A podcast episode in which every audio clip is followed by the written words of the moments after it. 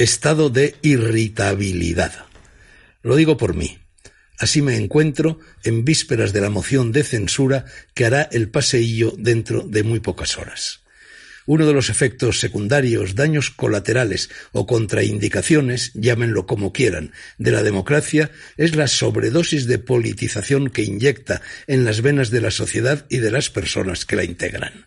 Esa es hoy y desde hace ya algún tiempo la causa más directa de mi irritabilidad.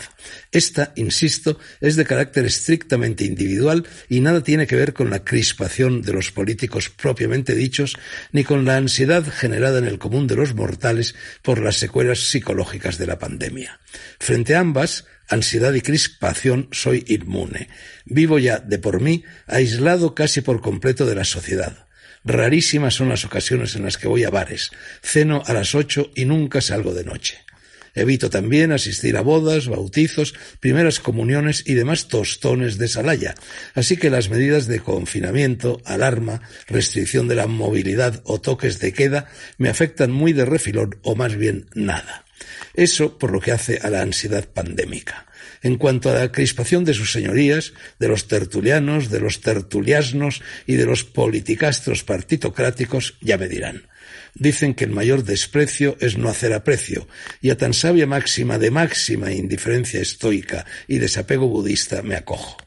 Ahora bien, lo que sí me afecta hasta el extremo de sumirme en ese estado de irritabilidad casi crónico al que más arriba hice referencia es el zafarrancho general de mecánica y contagiosa politización inducido por el abuso de la democracia.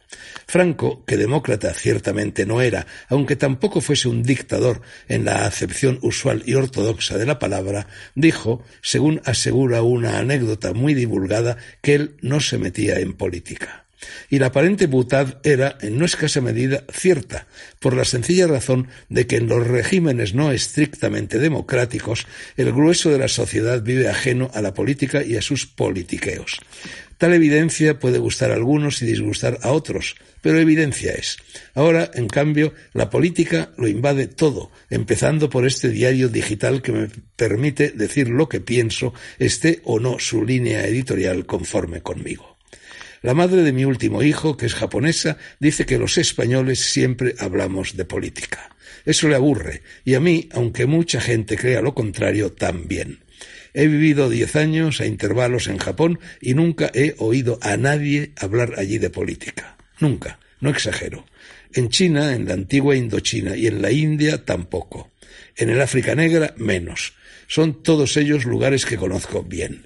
La abuela de mi hija Ayanta, que era italiana y más bien de izquierdas, decía que hablar de política es de mala educación. Y lo mismo piensan los ingleses. Yo, que soy, malgré moi, español, y que cada vez con más desgana publico por aquí y por allá columnas como esta, me veo obligado por el sistema político vigente en mi país, por las filias y las fobias de sus habitantes, por las circunstancias, por la eterna actualidad y por lo que de mí esperan los directores de las publicaciones en las que colaboro a escribir sobre política. Y eso, amigos, adversarios y lectores en general, si los hubiere, me irrita sobre manera y me obliga a vivir a contrapelo de mis apetencias, de mi carácter y de mi vocación, que sólo es literaria.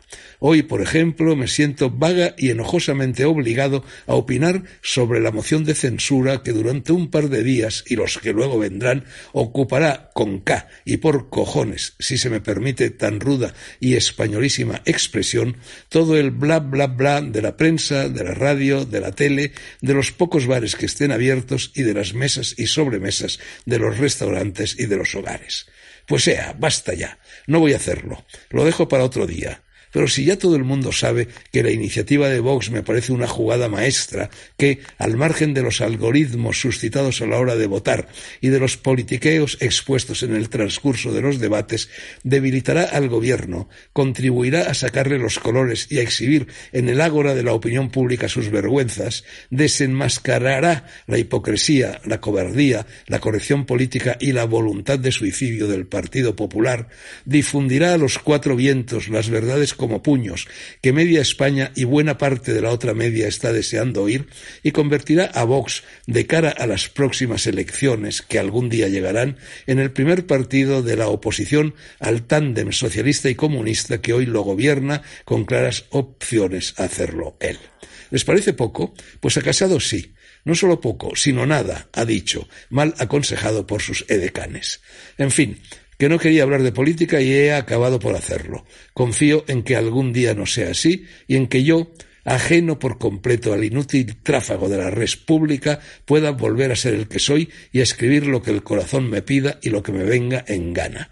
Sería bueno para mí y señal de que España ha dejado de ser el belicoso y ruidoso campo de agravante en el que los políticos la han convertido. Ojalá sea así.